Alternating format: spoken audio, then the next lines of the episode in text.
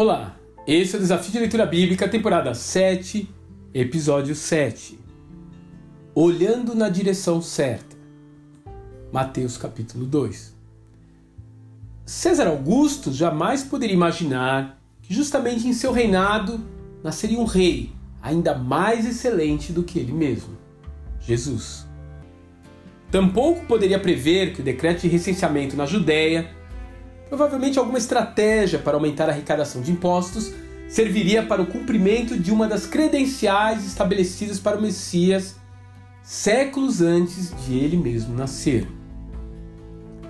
Aparentemente, José e Maria se delongaram um pouco mais em Belém. E apesar de serem os guardiões do grande tesouro de Deus para a humanidade, a vida parecia manter o seu curso de normalidade ao redor deles.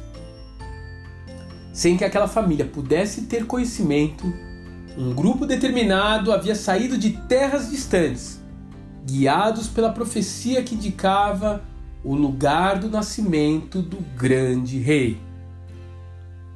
Provavelmente, durante o tempo em que Israel viveu seu cativeiro na Babilônia, a promessa da vinda de Cristo foi exposta a essa nação e agora, usando conhecimentos de astronomia, esses magos vêm de lá prestar suas homenagens ao ilustre infante.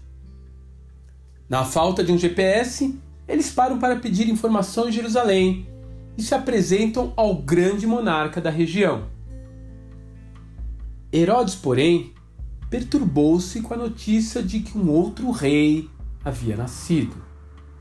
Só há um lugar para um rei na Judéia e esse sou eu, pensava o tirano. Ainda assim, o egocentrismo daquele homem acabou prestando um grande favor aos visitantes.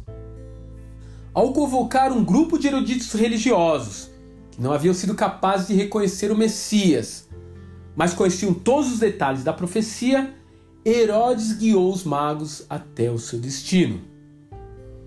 Naqueles dias, o imperador romano olhava para o seu império e para os avanços geopolíticos que ele traria ao mundo. Herodes olhava para sua província e para as obras construídas para imortalizar o seu próprio nome.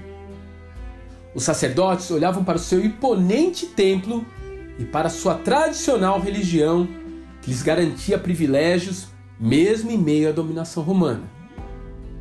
Mas os magos enxergar o reino de Deus, trazendo esperança para a humanidade na figura frágil de um menino e sem constrangimento algum por isso, simplesmente o adoraram.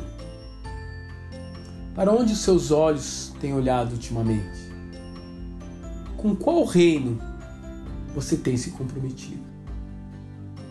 Deus te abençoe e um grande abraço.